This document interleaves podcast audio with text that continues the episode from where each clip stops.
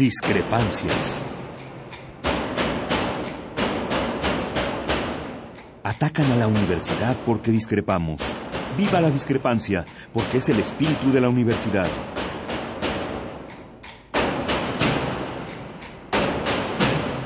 Martes de Discrepancias. Conduce Miguel Ángel Velázquez.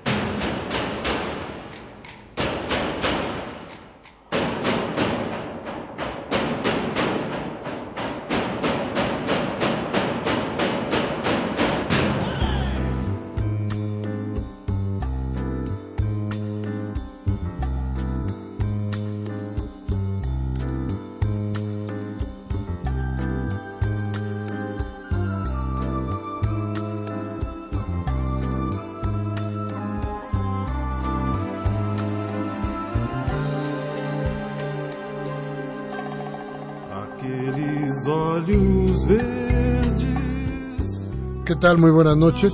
Gracias, gracias por estar con nosotros en esta su cita de acudir aquí a Radio Universidad en estos martes lluviosos que nos, nos dicen, nos señalan, nos dejan en claro que estamos viviendo una época de estas, de las llamadas de el niño que nos van a traer, dicen, los meteorólogos, lluvias que no son las normales y temporales a los que no estamos acostumbrados. Eh, no sé si tengan razón o no tengan razón, pero por lo pronto llueve y llueve y llueve y espero que usted no le esté pasando tan mal. Por tanto, gracias por estar con nosotros. Y como siempre, como todos los martes, aquí en Radio NAM, aquí con nuestra queridísima Cristina Urias. ¿Cómo estás, Cristina? Hola, Miguel Ángel. Muy buenas noches a todos. Bienvenidos a Discrepancias. Y qué bueno que acude usted a esta emisión en la que en la que vamos a platicar de cosas que seguramente seguramente le revolotean en la mente. Vamos pues a un primer corte Nuestros teléfonos 55 36 89 y 89. La sin costo 01800 50 52 688. Regresamos para platicar del Hoy no circula. Va a ver usted de qué se trata. Vamos al corte.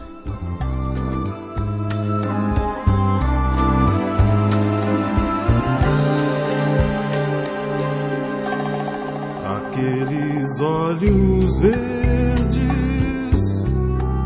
translúcidos, serenos, parecem dois amenos, pedaços do luar,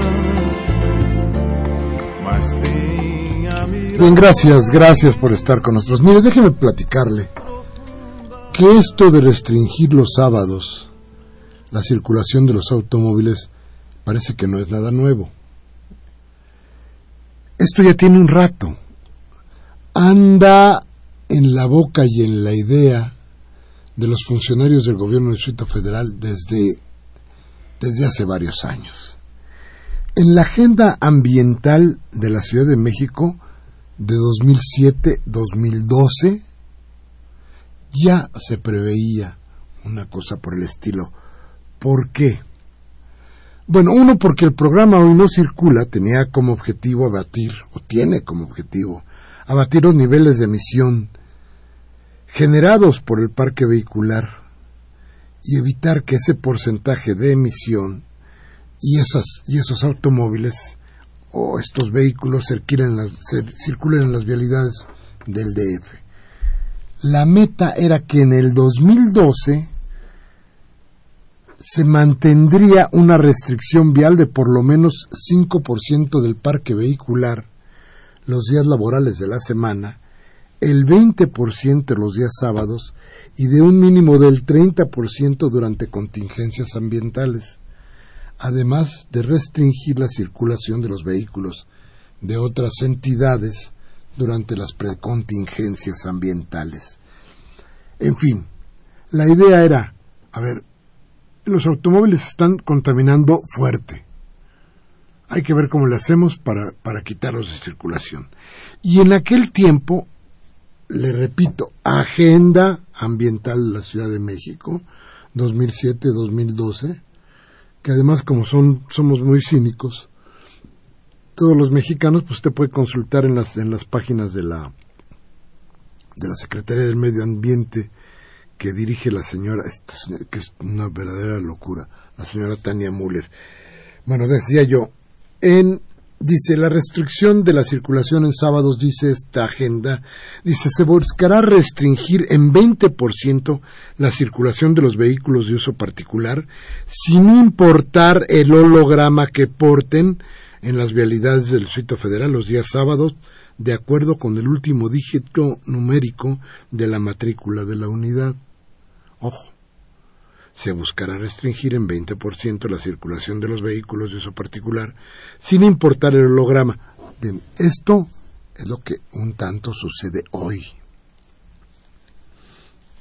Y decían que estaban muy preocupados que la medida respondía, como responde, al hecho de que en los últimos años los niveles de contaminación de ozono en el aire son tan altos como cualquier día laboral, e incluso más.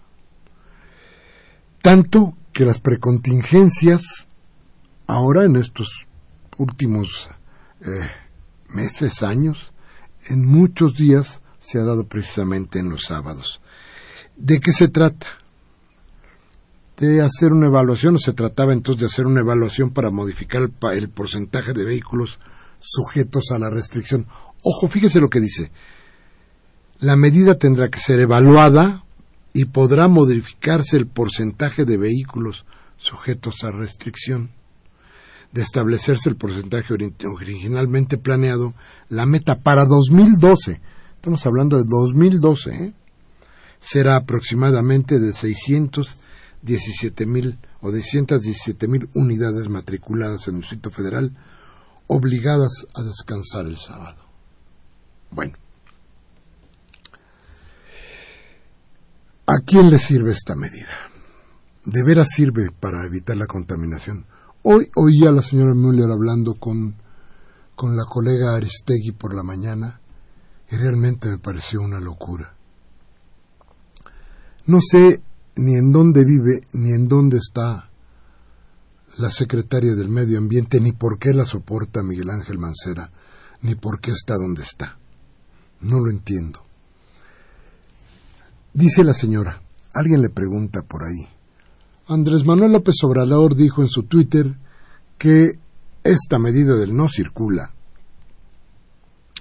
debe echarse para atrás, porque le pega a los más pobres. Y la señora Müller dice, está mal informado el licenciado López Obrador porque además los más pobres no tienen automóvil.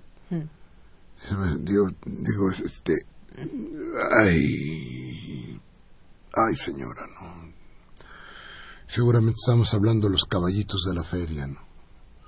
Y luego dice la señora Müller que está preocupadísima porque la salud de los habitantes de la Ciudad de México está siendo afectada por la contaminación de los automóviles que circulan los sábados. Ah, solo los de los sábados. Lo que no dice esta funcionaria. Bueno, es que, ¿qué cree usted? Ella mandó restringir o mandó cortar las vialidades para que circularan las bicicletas que no circulan por los lugares donde deberían circular y como ya hemos dicho hasta el cansancio aquí, los nudos vehiculares que se hacen en las esquinas donde existen estas cosas para las bicicletas son terribles. Entonces un vehículo que antes circulaba más o menos libre, en digamos dos o tres minutos, no sé cuánto, pero rápido, eh, ahora tienen que hacer el doble, porque hay un carril menos. Ese tiempo que pasa el automóvil estacionado, ¿qué hace? Pues emitir contaminantes. Entonces hay más contaminantes. Entonces, ¿de qué se trata? ¿De que, que esta señora es bipolar o qué le pasa? En realidad, Miguel Ángel, habrá que ver si realmente funcionó en algún momento este hoy no circula. Hace no mucho el, eh, un físico, el, eh, el físico Héctor G. Riveros Roger, graduado en la Facultad de Ciencias de la UNAM, investigador del Instituto de Física y profesor también de la Facultad de Ciencias de la UNAM, publicó un análisis sobre el hoy no circula. En su análisis decía que el estudio de contaminación en el aire de la zona metropolitana del Valle de México en 1989, cuando fue implementado este, este sistema, no mostró reducciones asociadas a la implantación del hoy no circula en los primeros cinco días, de lunes a viernes. Porque además era un, un una decisión que, que, que, no iba a ser todo el tiempo. Se supone que era solo en lo que se bajaban los contaminantes, ¿no? Que después se volvió eh, este una constante. Constante. Una ley. Bueno, entonces decía que, que no había habido reducciones asociadas a la implantación del hoy no circula. Con la implantación del no circula también se intentaba reducir la contaminación en un 12% en días laborables.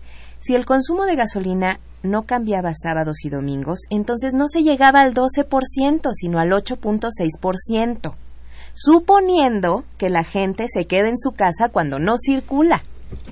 Sin embargo, si usa un transporte público o si viaja en otro vehículo particular, el consumo de gasolina se incrementa en un porcentaje difícil de estimar, reduciendo aún más el impacto del programa.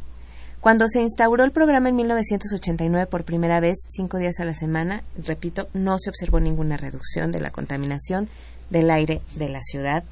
Y en estas investigaciones que supuestamente han hecho, no toman en cuenta que la gente, que, que la gente no es la que no circula, son los vehículos.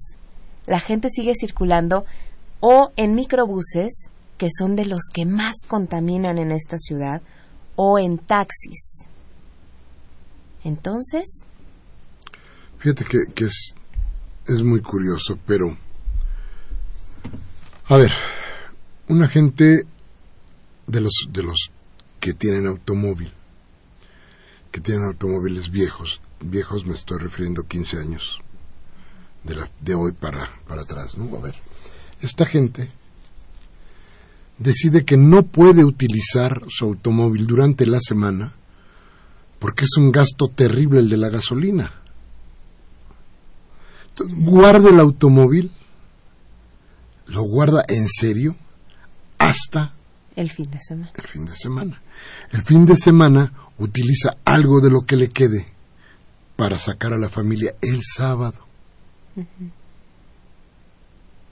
Y le pone un poco de gasolina en su automóvil para poder salir, porque la gasolina cada día está más cara. Entonces, ¿qué sucede?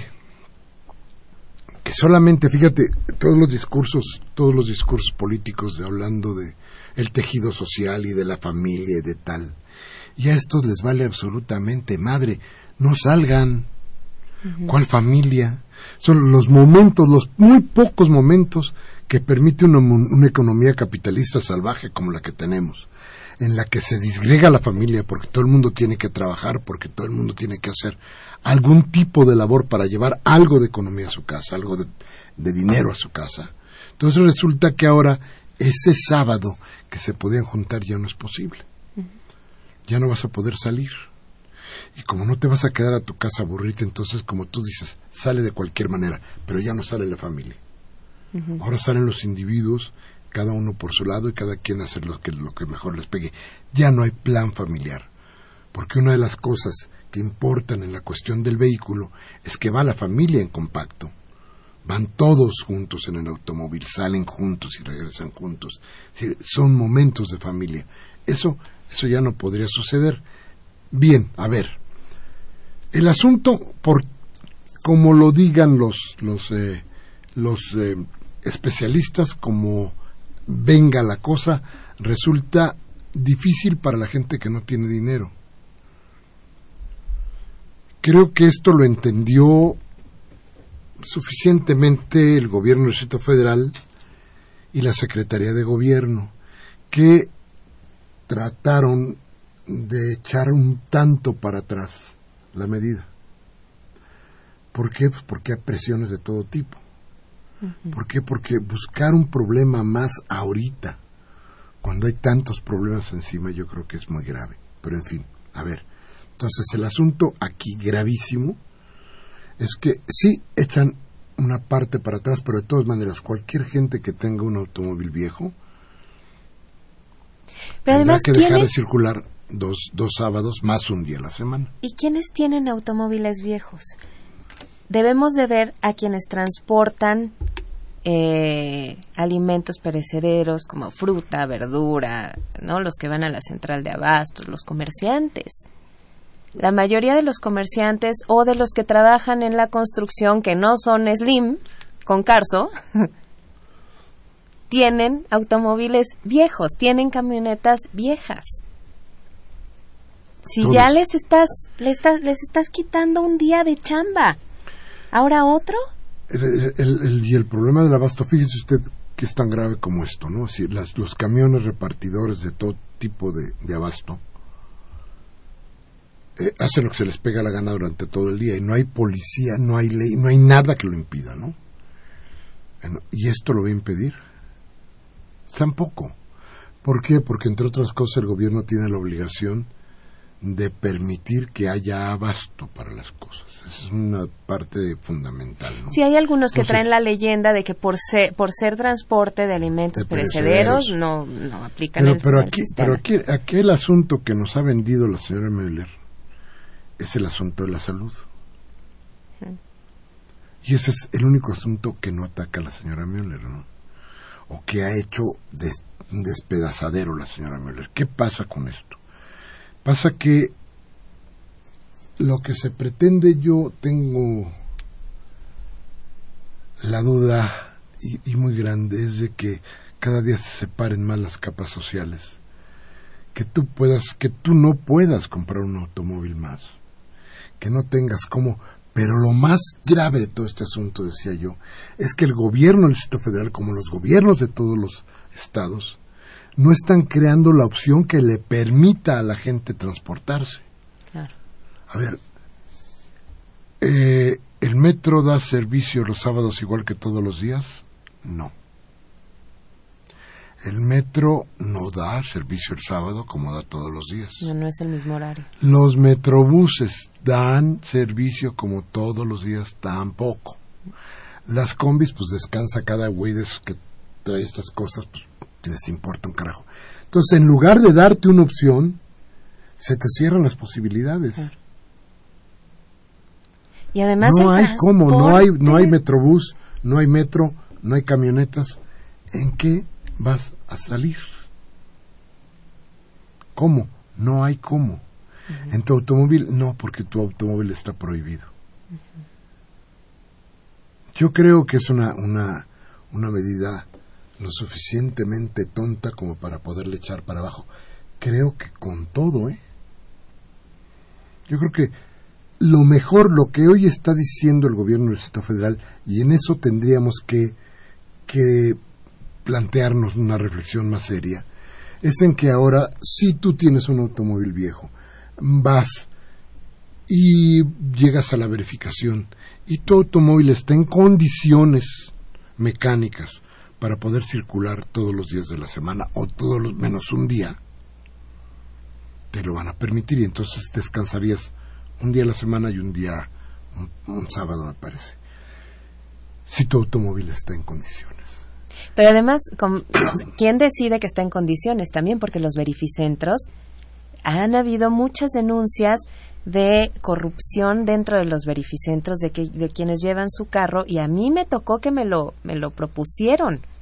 Vaya, yo no lo leí en ningún lado. Déjeme el dinero por donde está el cenicero del carro y yo con gusto se lo paso. Sí. Yo creo que no hay, no hay, no hay lugar donde no, donde no, no corra y corra en serio la corrupción. Pero bueno, demos por bueno que tendríamos que hacer la verificación y que de una o de otra forma, ya sea porque el estado mecánico o por el dinero en el cenicero pase la prueba, entonces tendríamos la posibilidad de tener a esos vehículos circulando. El asunto es que si quiere el gobierno del Distrito Federal que haya menos contaminación, que las cosas sean menores, que los costos para la, para la gente en términos de salud, diría, diría la señora Müller, sean menores, pues que creen un parque vehicular de acuerdo con las necesidades de los fines de semana, sobre todo si ya tienen una idea de lo que está pasando. Eso es lo que se tiene que hacer, no ocurrencias, porque el gobierno del Distrito Federal se está caracterizando por las ocurrencias. No, hoy se les ocurre hacer esto, lo lanzan y mañana lo tienen que retirar porque está mal hecho, porque es una ocurrencia. Se le ocurrió a alguien, se lo vendió el jefe de gobierno y el jefe de gobierno dijo sí, no vieron la consecuencia y después hay que echarlo para atrás. A mí me parece parte de un negocio. ¿Qué tanto sería negocio crear un, un, buen parque vehicular, como lo dices? ¿Y qué tan negocio es, es el asunto de los verificentros?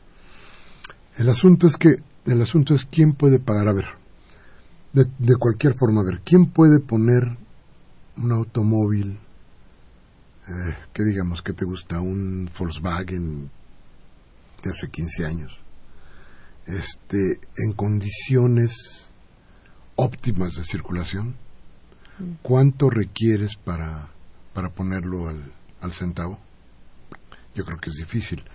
Este igual un sur o cualquier otro automóvil. Yo creo que yo creo que es difícil. El asunto es sí sí hay mire déjeme darle una una idea de cómo anda la cosa el, el, número de el número de, automóviles en la Ciudad de México ha aumentado bestialmente. Fíjese, la flota vehicular matriculada en la zona metropolitana del Valle de México se duplicó entre 1990 y el 2006. Eran para el 2006 3.75 millones de automotores sin contar motocicletas. 3 millones 75 y de este parque vehicular 82% corresponde a vehículos de uso particular. ¿Y por qué se duplicó? Si en el 89 se puso el hoy no circula. Porque ¿Cuánta gente compró otro carro para poder circular? Y tenían dos carros. Y no, y no pero, pero no solamente eso, ¿eh? A ver, las facilidades, eh, las facilidades para comprar un automóvil para cierta eh, capa de la población son muchas. Uh -huh. El que la señora tenga auto y el señor tenga auto y el muchacho tenga auto y la muchacha tenga auto, este no tiene que ver con la con la con la el no, hoy no circulan, no, tiene que ver con las posibilidades de cada quien. Antes había un carro familiar, hoy son cuatro carros porque la familia está totalmente disgregada. Entonces, a ver, el asunto yo creo que tiene que ver tú decías con un negocio, tal vez en un negocio para las armadoras, tal vez para obligarte que compres un automóviles más nuevos, para hacer que esto, el que el mercado esté reactivándose constantemente. Pero el asunto aquí es que la gente que no va a poder comprar un automóvil, de una o de otra forma tendrá que descender, si así lo podemos decir, y no solamente por el automóvil, sino por otras condiciones de la economía nacional, va a ascender todavía un escalón más hacia la pobreza. Entonces, dejemos en claro que es una medida desafortunada por cualquier punto que se le quiera ver. Es una medida que tendrá que ser una y otra vez reflexionada tanto por los asambleístas como por el gobierno mismo. Y me temo que antes de que suceda algo más grave, el gobierno tendrá que pensar en algo más.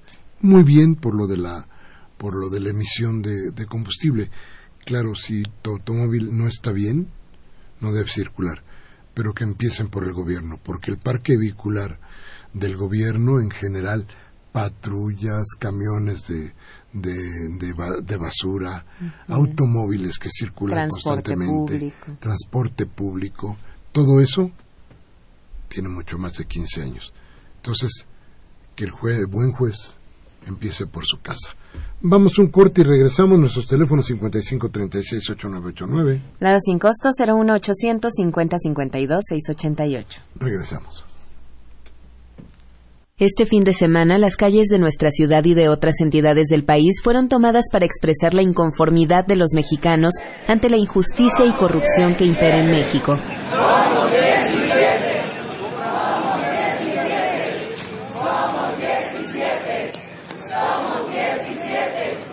Nosotros no estudiamos para hacer milagros, estudiamos para curar, para ayudar. No somos dioses, y tampoco somos delincuentes. Estos son algunos de los integrantes del movimiento Yo Soy 17, médicos de todo el país que se han solidarizado con 16 galenos que trabajaban en el Centro Médico Nacional de Occidente de Guadalajara, Jalisco, quienes están ahora presos acusados de homicidio culposo por negligencia médica, aun cuando la Comisión Nacional de Arbitraje Médico y un juez local dictaminaron en 2009 que el protocolo que habían seguido era correcto. En rueda de prensa, el doctor Felipe de Jesús Domínguez, uno de los organizadores del movimiento, habló sobre lo sucedido hace poco más de cuatro años. El paciente en cuestión llegó en paro cardiorrespiratorio. Los médicos de ahí, los del seguro, lo estabilizaron y lo tuvieron que operar. Desgraciadamente, a los tres días falleció el paciente. Si bien es cierto que no todos los médicos son éticos o competentes, también es cierto que muchos galenos que trabajan en hospitales y clínicas públicas deben hacerlo en condiciones precarias, con el mínimo de equipo y medicinas.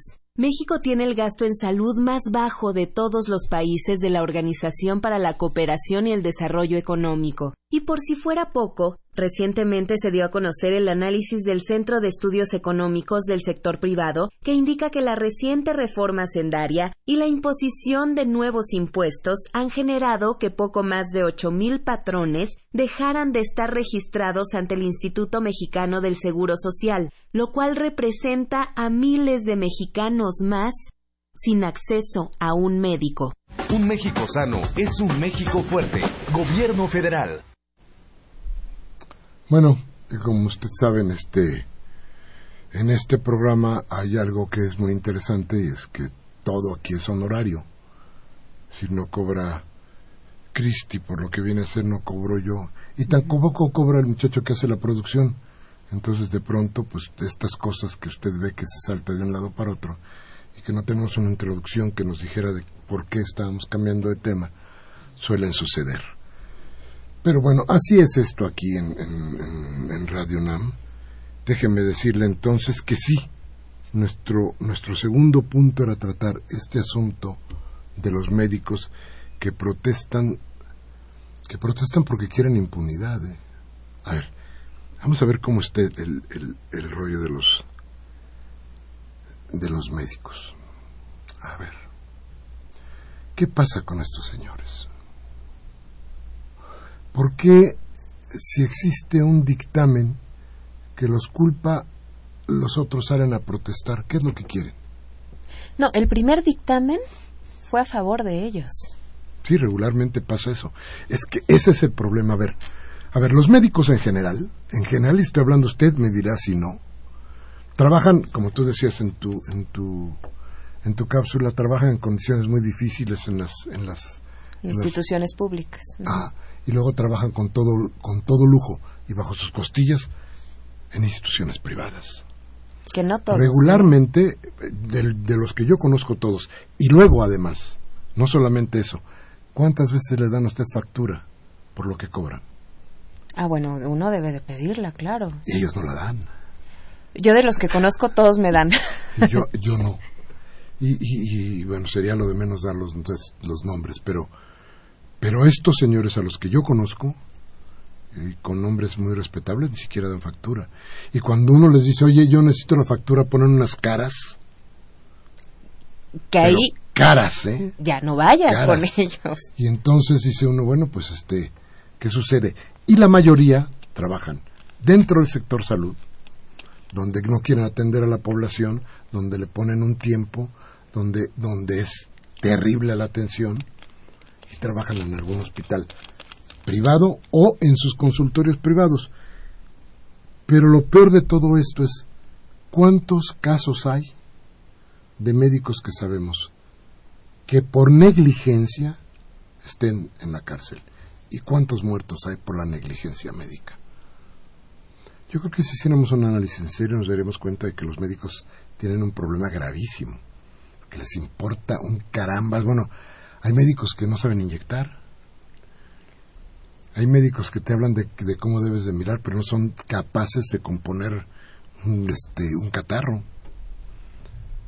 Hay médicos que son especialistas en quién sabe qué tantas cosas y no tienen idea de lo que es una tos. Sí, claro, Y hay cobran- muchos incompetentes. Cobran, cobran increíblemente. Increíblemente. Ya decíamos aquí que lo peor de, lo peor de, de entrar a un, a un hospital es que entra uno con un catarro y sale uno con un infarto. Desde luego cuando mira uno la cuenta. Antes de pedirle a uno los datos personales le piden a uno una tarjeta de crédito. ¿Qué, tiene, ¿Qué pasa con esto? Desde luego, el sistema privado, en todos los sentidos y en todas partes, es mercado. Como Sí, te mercado. piden la tarjeta, no el médico. A ver, Sí, a ver, a ver, a ver, a ver, a ver, a ver, a ver, a ver, a ver, pues si el médico no quisiera estar ahí, no está ahí. No, claro. es como tiene tú me decías, ah, bueno, pues, pues, ¿por qué no trabaja? ¿Qué no le pagan en el gobierno? ¿O no les pagan en el Sí, gobierno? pero las condiciones son terribles en el gobierno. si ellos, si, si estos médicos, para salvarse de una cuestión legal, se manifiestan así, ¿por qué no se han manifestado en todos los estados y de mayor forma para que el Estado les dé las condiciones que requieren para hacer Claro, su trabajo? ese sería un- A ver, ¿sabes por qué no? principio. ¿Sabes por qué no? Porque les conviene estar así. Porque a final de cuentas lo que les interesa es ganar más dinero. Y yo te puedo con- decir, bueno, hay un médico que ya no veo desde luego, que un día yo le dije, oye médico, opérame tal, ¿y por qué no me operas en el seguro? Yo tengo seguro. Pero si quieres para que hacer bien el trabajo, te puedo dar tus honorarios por fuera, pero lo que no quiero es pagarle un hospital X. Me dijo, no, porque esto no es parte de mi ética. Y yo me, puta madre. No, bueno, adiós. Sí, yo, ¿qué es esto? ¿Qué, qué, tipos? Y se pone es un tipo que tiene una responsabilidad dentro del Seguro Social. A ver, lo que yo insisto es que no tienen un salario. Los salarios no son bajos para los médicos, ¿eh? No son nada bajos. ¿Cuánto cobra un médico en un consultorio particular o en una institución privada? ¿Cuánto cobra? 500 pesos no es cierto, ¿eh? Como 700 pesos la Mínimo, consulta. ¿eh? Mínimo. ¿Cuánto has hecho al día?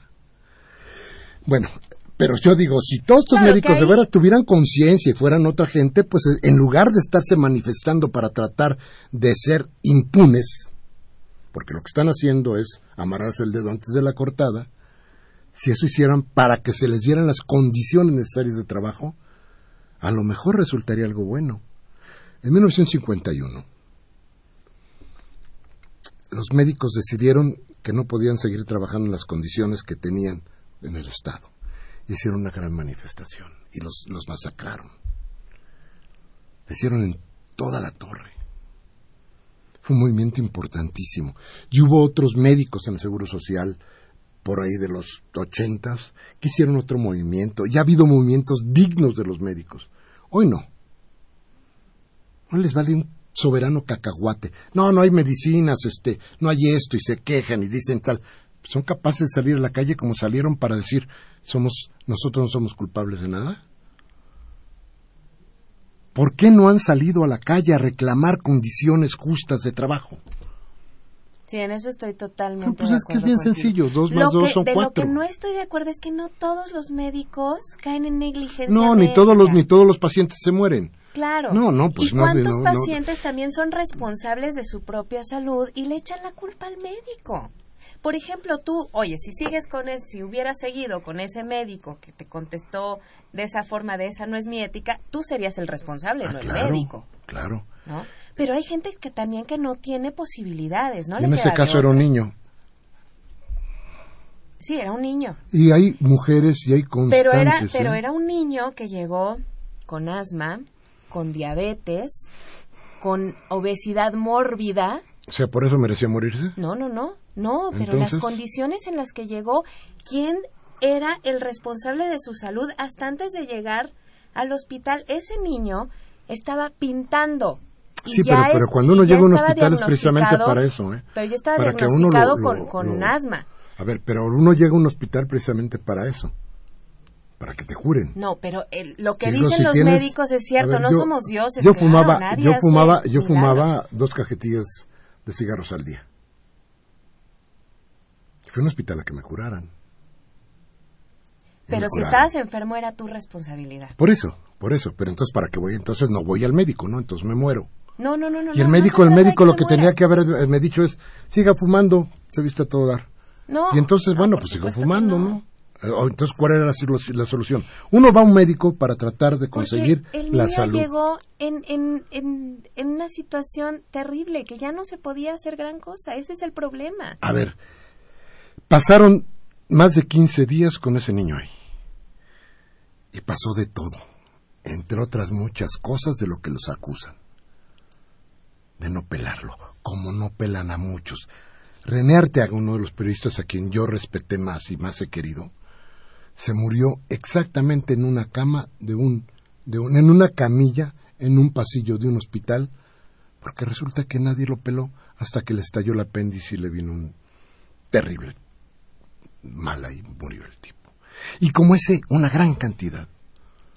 ¿Y que a quién le importa? Si tú no los quieres ver, yo sí te invito a que vayamos a hacer un recorrido a, las, a los hospitales para Claro, que los veas, claro. a que los veas haciendo nada, mandando al carambas a la gente, sin ni siquiera tener responsabilidad sobre nadie.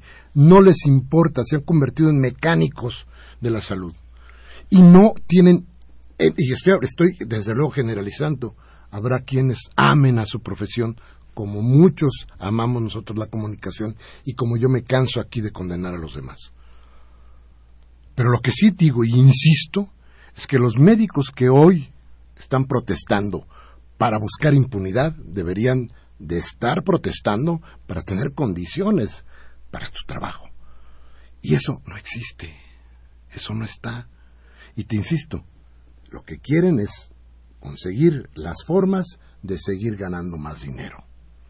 Ya no hay médicos pobres. Ahí es, es una es una, una verdadera locura ver a un médico. Yo no sé cuántos, pero si vas nada más entre la colonia, a la colonia Roma y te das cuenta de cuántos hospitales nuevos Sí, han salido, muchísimos, claro. puros hospitales de paga. Claro, el sistema, este sistema capitalista que tenemos, tenía Nos que haber, tenía que haber, tenía que haber matado a todas las instituciones públicas. Pemex está como está porque no le quisieron invertir. La educación está como está porque la perturbaron, porque la pervirtieron, porque la corrompieron. Todo, si tú vas viendo cada uno de los de las formas de vida que han tenido que sufrir modificaciones a partir del neoliberalismo, te vas a dar cuenta que todas se han ido deteriorando para permitir que la iniciativa privada tome Claro. esas responsabilidades que deberían de corresponderle nada más al Estado. Entonces, ¿qué nos queda, qué nos queda de frente? Nos queda de frente hacer una buena reflexión, pero hacerla junto con ellos, con estos médicos que yo creo que, Exacto, que no tienen y médicos. que no tienen no tienen no tienen cómo a ver tú decías de lo de las responsabilidades del, de la gente que también tendría que cuidar su salud yo insisto si se tratara de cuidar tu, tu salud pues este tú tendrías que ser médico no tu médico No, bueno, pero Este, hay sentido pero- común, Miguel Ángel. pero eh, ¿y, y cómo le harías con el cáncer? No, bueno, no sé. No, Este, no, no. dependiendo de, A lo, ver, de, de qué tipo no, no, de no, cáncer. no, no, no, lo si que tú pasa y yo es que tú- fumadores nos quejamos en algún momento porque tenemos cáncer, bueno, pues y lo sabemos Sí, y- desde y- ahorita, no y, y somos nos niños. cuesta y nos cuesta tanto Claro. y decir y, Y, y decirle hay que asumirlo. y Ni modo, decirle- fumé, me gustó, tengo cáncer, ni modo. Así Hay es. niños, claro, que, que, no, que no tienen ni nivel en el entierro, que dices, tienen leucemia y qué lástima. Sí, hay, hay muchas Por eso, situaciones entonces, que no es el entonces no deberíamos de responsable. entonces la idea es no tendríamos hospitales o para qué los tendríamos. No, no, no, debemos tener hospitales, por supuesto. Pero si ya estamos, como dices tú, ya el No. mal- ya se hizo el daño, no, pues ya es qué. cuestión de hacerse responsable de lo que a ti te corresponde. Por eso, entonces si fuéramos totalmente sanos, porque tú dices, entonces cuidémonos de tal forma Pero que ya no me seamos obesos, hacerte no cargo. fumemos, no hagamos esto, no hagamos lo otro, No. seamos absolutamente sanos, entonces ya no requerimos hospitales. No, no me refiero a hacerte cargo de tu salud, me, Entonces- me refiero a hacerte responsable. Si O sea, tú yo dices, los médicos fumo- son los médicos son la gran cosa, deberían de ser. son los, son los buenos hombres que sí te cuidan la salud y que sí están de acuerdo. Yo creo que no, ¿eh? Yo creo que hay una visión muy distorsionada. Mira, yo el problema es que yo también he visto a muchos pacientes que, por ejemplo, un diabético comiendo pastel.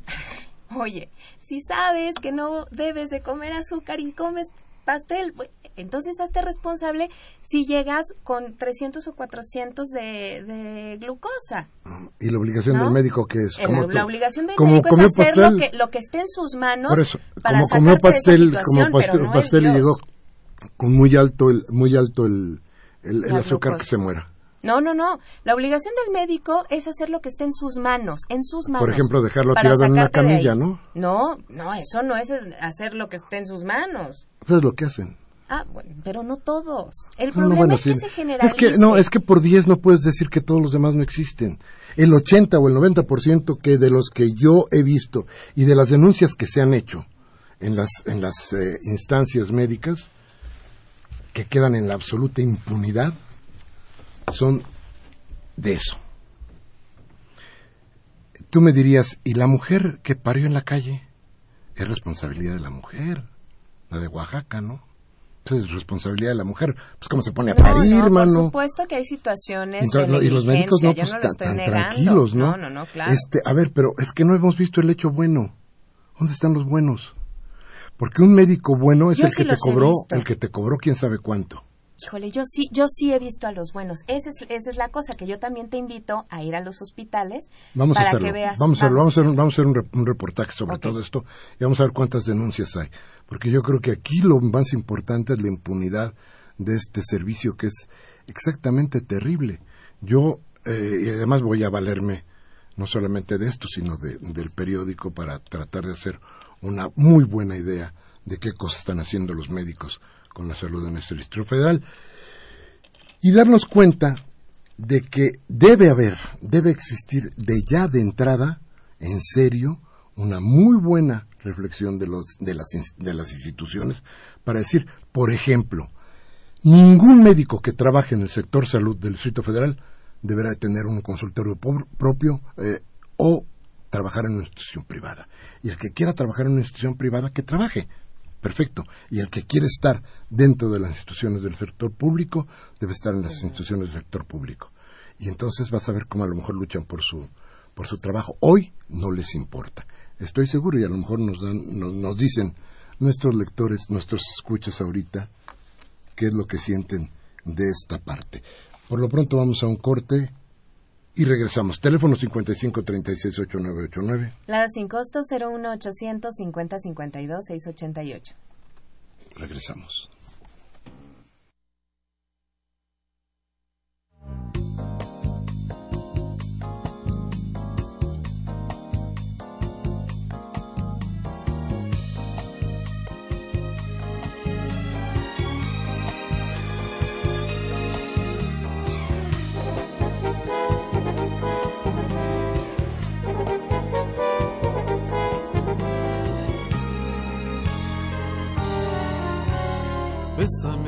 A mí, bésame igual que mi boca te besó. Dame el frenesí que mi locura te dio. ¿Quién si no fui yo pude enseñarte el camino del amor? Puerta mi altivez cuando mi orgullo rodó a tus pies. Quiero que vivas solo para mí y que tú vayas por donde yo voy para que mi alma sea lo más de ti. Bésame con frenesí. Dame la luz que tiene tu mirada y la ansiedad que entre tus labios vi. Esa locura de vivir y amar, que es más que amor frenesí. Hay en el beso que te di. Gracias, gracias por estar con nosotros. Vamos a, a sus llamadas para que nos diga usted cómo ha visto este programa. María de Los Ángeles de Iztapalapa dice puntualizar que Miguel Ángel tiene la razón porque este niño era paciente de ahí. Está muy complicado pues no todos los médicos tienen la preparación de vida y muchos van solo a checar sus horas. Amado Tejeda de la GAM, San Juan de Aragón, dice, cada arranque de avión contamina lo de 700 coches. Las fábricas transnacionales también contaminan. El humo diésel contamina también. Esa mujer quiere amolarnos a todos. Se refiere a Tania Müller. Agustín Mondragón de Cuauhtémoc dice las leyes de Peña Nieto y de Mancera golpean a las clases más necesitadas, les quitan sus derechos y les imponen una serie de medidas que les ordena el Banco Mundial y el sistema neoliberalista. Y les digo a los locutores que están de acuerdo con ello que un avión al despegar contamina lo de 200 vehículos, igual que al despegar el vuelo y si fuera por el medio ambiente empezaríamos a controlar los vuelos del aeropuerto y sobre todo la pésima gasolina y diésel que nos vende el mismo gobierno y las refinadoras extranjeras que lo producen. ¿Y qué se hace con los que están desmontando los pulmones de las ciudades de todo y de todo el país? Las madereras. Fíjese que, eh, eh, bueno, la buena es que es discrepancias, como decías. Ella dice que es 200, aquí nos decía Amado Tejeda que 700. En fin, Arturo Ruiz de la Miguel Hidalgo dice, definitivamente la señorita me parece que se refiere a ti, parece que vive en otro planeta. Los médicos del IMSS y los del seguro son unos asesinos. Mire, es, es, bien difícil llegar a estos llegar a estos extremos. Déjame decirle porque yo yo insisto, yo conozco gente, conozco gente de veras que ama su profesión y que lo hace con mucho gusto y que lo hace muy bien. Eh, he de decirles, por ejemplo, que mi padre fue médico y de él tengo yo ejemplos eh, increíbles de, de convivencia, y más que nada de ayuda y solidaridad con la gente. Sin embargo, hay otras experiencias en mi vida que me dicen lo contrario. Y a eso sumo algo que es inevitable y que no podemos dejar de lado. Vivimos dentro de un sistema que ha hecho que todas las instituciones, todas las instituciones públicas se pudran y ha logrado que incluso cuestiones tan importantes como la medicina caigan en el mercadeo y solamente sirvan para que unos y otros se enriquezcan. Entonces, este, sí, yo creo que todavía hay gente. ¿eh? Me estaba acordando que el doctor que hizo la huelga, aquella huelga famosa de médicos en 1951, era nada más nada menos que Daniel Cosío Villegas, hermano de Cosío Villegas, el de la democracia. Bueno, el de las formas, las formas de gobernar. Y, fíjate, lo metieron a la cárcel lo destruyeron porque lo que pedían condiciones laborales importantes, ¿no? Entonces, no, no, no podemos decir que todos los médicos, pero sí la gran, la, es decir, hay una parte importantísima de los que están metidos en esto que yo creo que están haciendo, haciendo su agosto. ¿Qué debemos de hacer? Insisto, creo que lo mejor sería decirles a unos, bueno, si quieren trabajar en la cuestión privada, háganlo en la cuestión privada quienes estén en la cuestión pública, háganlo en la cuestión pública. Y yo creo que ahí definiríamos mucho cuál es la idea que de lo que queremos de salud. Y ojo, no estoy cerrada de ojos. Claro que hay negligencia y claro que lo sé y estoy totalmente consciente, ¿no? Pero volvemos a lo mismo, la generalidad, no hay que generalizar, ¿no? Y bueno, Aurelio García de Tultitlán dice, Miguel Ángel Mancera cada vez más entrega a las oligarquías, va a afectar a toda la ciudadanía. Si quiere acabar con la contaminación, que vaya a las fábricas que son las que más contaminan. Son gente de la comunidad judía, eh, la que es la que manda al gato de Mancera. La gente está desinformada. ¿Por qué eligen a Mancera en vez de Noroña? Las sociedades también. Bueno, Fernando Ramírez de Venustiano Carranza dice, nos va a perjudicar el regalo del petróleo a los extranjeros. Peña Nieto es un ignorante y se burla de la toma de Zacatecas. Hablen de eso y dejen de hablar de lo de la verificación.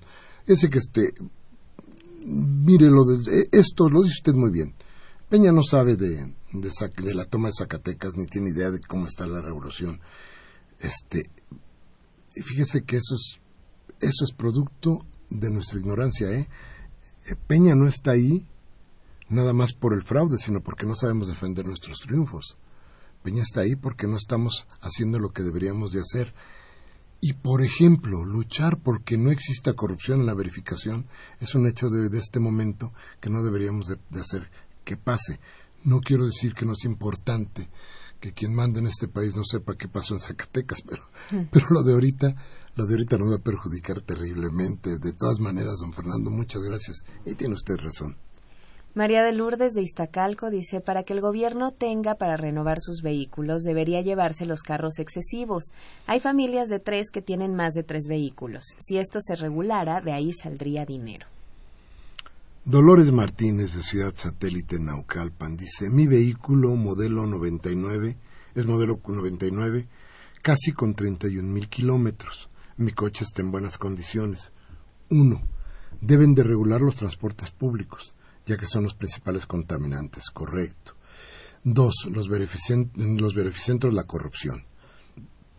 Hay muchos baches y aún así nos hacen esto. Tiene razón, mire, una de las luchas precisamente para que nos den los servicios que requerimos. Si esto se lo demandamos al gobierno, el gobierno tiene que hacerlo. El asunto es que estamos dejando que el gobierno deje de hacer las cosas que tiene que hacer y esas cosas se le está, estamos diciéndonos que las hace mejor la iniciativa privada. Y el resultado es que mañana nos cuestan el triple y además, ¿sabe qué? No los hacen, no lo hacen bien. ¿eh? Señora Cárdenas de Naucalpan dice, con el debido respeto Miguel Ángel, que te admiro mucho y respeto, te pido que dediques un programa de la reforma de salud para estar bien informados. Van a fastidiar la salud pública. Le prometo que la semana que entramos a invitar a una gente que sepa mucho de esto para que nos dé una idea de cómo andan las cosas. Gabriel Campos de Benito Juárez dice, ojalá que tomen en cuenta la opinión de las personas que hablan con ustedes, principalmente del salario mínimo, ya que lo, lo tenemos más bajo que en Perú y en Chile. En lugar de preocuparse el señor Salinas Peña Nieto, que gane la selección, ¿qué gana el pueblo con ese aspecto? cuánto va a trabajar, cuánto van a trabajar por el pueblo. Tiene usted toda la razón. Mire, además me, me, enferma mucho todo lo del fútbol, por eso ya ni lo... Ya hicimos un programa sobre eso, ya vimos esto. Mire, tampoco puedo decirle, ¿sabe qué? Deje de disfrutar el fútbol. Si le gusta el fútbol y lo va a disfrutar, qué bueno. repito, la idea es, tenga usted en la conciencia qué significa el fútbol. Es otro negocio. Estamos hablando de eso. Javier Quiroz de la colonia Roma dice, ya no es posible que la población siga cargando con todo. Esta señora dijo que el 50% lo causan los autos, pero no dijo que la otra parte son las industrias. Deberíamos organizarnos para tomar una avenida con nuestros autos hasta que quiten este programa y destituyan a Mancera. No más votos al PRD. Abel Guerrero, del Venustiano Carranza, dice, la contaminación vehicular no afecta al informe TTAPS por Carl Sagan. Dice, y otros científicos donde se sostiene que la contaminación es provocada por las explosiones atómicas y erupciones volcánicas. Lourdes de Cuauhtémoc dice, estoy molesta por lo del hoy no circula. Mancera con su carita de idiota primero subió el metro y ahora con este programa no resuelve nada. No hay suficiente transporte público. Pablo Granados de Huizquilucan dice, yo soy propietario de un coche viejito y en buenas condiciones. Aquí en mi municipio hay patrullas en pésimas condiciones. Yo como comerciante estoy perdiendo dinero por el alza a la gasolina. Antes no circulaba dos días y ahora serán tres. Sí, como usted yo creo que hay mucha gente, hay que pasar en la cuestión vehicular y yo creo que vamos a, a tener que hacer muchas, muchas cosas más sobre esto. Manuel Munguía de Iztapalapa dice, con el favorecimiento de los diputados senadores que juegan a los vendepatrias en el Congreso, puntualizando sobre los negocios de los sectores financieros, de telecomunicaciones y energéticos y el juego al presidentito neoliberal del actual mandatario, haciendo a un lado el interés de la nación, adjudicándose con el reformismo estéril la riqueza petrolera nacional de México, el, el negocio de la señora Müller viene a completar el círculo vicioso de, saqueo, explotación y despojo a los mexicanos. Luz de Ríos de Iztapalapa dice Miguel Ángel, no estoy de acuerdo con usted. Los médicos están estudiando siempre. Ellos hacen guardias de más de 36 horas. No sea tan injusto. Los hospitales no están en condiciones para atender. Yo presencié, esto lo dice entre comillas, yo presencié lo del niño, ya que ya venía muriéndose. La culpa es de los padres también. Y luego nos dice al final hay que tener cuidado con lo que se comenta. Este, sí, yo lo que insisto es estos médicos deberían de pedir que los hospitales estén mejor. Rebeca Gutiérrez de Álvaro Obregón dice, le falta a EPN y secuaces como frase final en sus reformas energéticas y demás lo siguiente. Y no quedará piedra sobre piedra en México. Apocalipsis EPN 1212-1913, mexicanos, podemos evitar esta catástrofe con Andrés Manuel López Obrador. Aurelio García de Tultitlán dice, un caso, una señora le perforan el intestino, los médicos deben exigir mejores servicios. Estoy de acuerdo con Miguel Ángel, no con Cristina. Mire, el asunto, el asunto no, no, no estoy planteando de ninguna manera quién tiene o no tiene la razón. Le estamos dando a usted los datos que tenemos, las ideas que nos surgen a partir de esos datos, para que usted haga su opinión y haga su, su propia reflexión. La señora Cárdenas, que nos llamó de Naucalpan, dice que si podemos hablar de las leyes secundarias y hablar sobre, sobre la infamia de los médicos. Yo no sé si la infamia a los médicos o la de los médicos hacia la gente. No quedó muy claro, señora Cárdenas. Pues las dos. Pero vamos a, vamos a, a, a, a seguir sobre el tema. Y de las leyes secundarias, hijo, necesitaremos otro programa para hacer hablar de esto. Así en fin, es. muchas gracias. Muy buenas noches. Los esperamos aquí el próximo martes. Enrique Jiménez Aldama en la producción, Mariana Cerón en la asistencia de producción y Humberto Sánchez Castrejón en los controles técnicos. Hasta la próxima. Yo, como siempre, les pido, por favor, reflexione, tómese un café con sus amigos si lo que hablamos hoy aquí les sirve de algo. Y si no, ya sabe usted, democráticamente cámbiale a Televisa o a Radio Fórmula para que le expriman las ideas. A la próxima.